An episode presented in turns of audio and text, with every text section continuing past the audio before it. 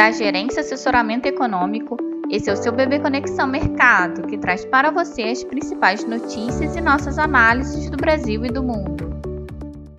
Segunda-feira, 21 de agosto de 2023, eu sou Eli Francis e vou dar um panorama sobre os principais mercados. No exterior, os mercados abriram em tom ligeiramente positivo, com as bolsas na Europa e os futuros em Nova York ensaiando uma recuperação parcial das perdas acumuladas no mês. O corte de juros pelo PIBOC não parece significativo para lidar com a desaceleração da economia e as preocupações com a deterioração do setor imobiliário, mas traz alguma esperança de que o governo chinês continuará atuando para reverter esse processo. Na zona do euro, o PPI da Alemanha, que mostrou deflação ao produtor em julho e veio abaixo do consenso, ajuda na defesa de um BCE menos agressivo nas próximas reuniões, o que dá fôlego para as bolsas.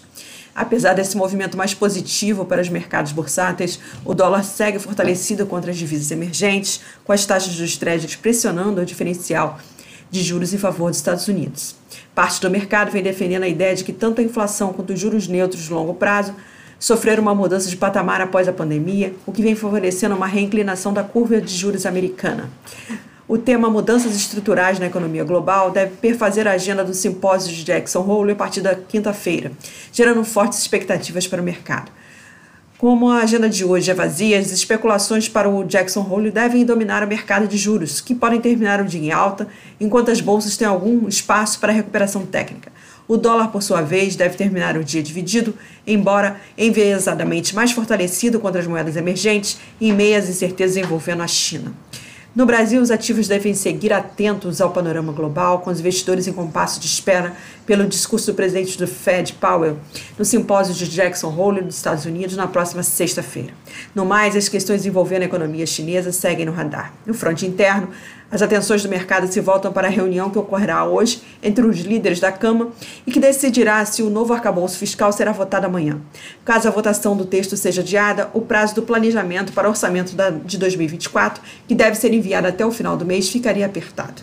No mais, a pesquisa Focus deve apontar um quadro de estabilização das expectativas de inflação nos níveis acima das metas, especialmente de 2024 para frente.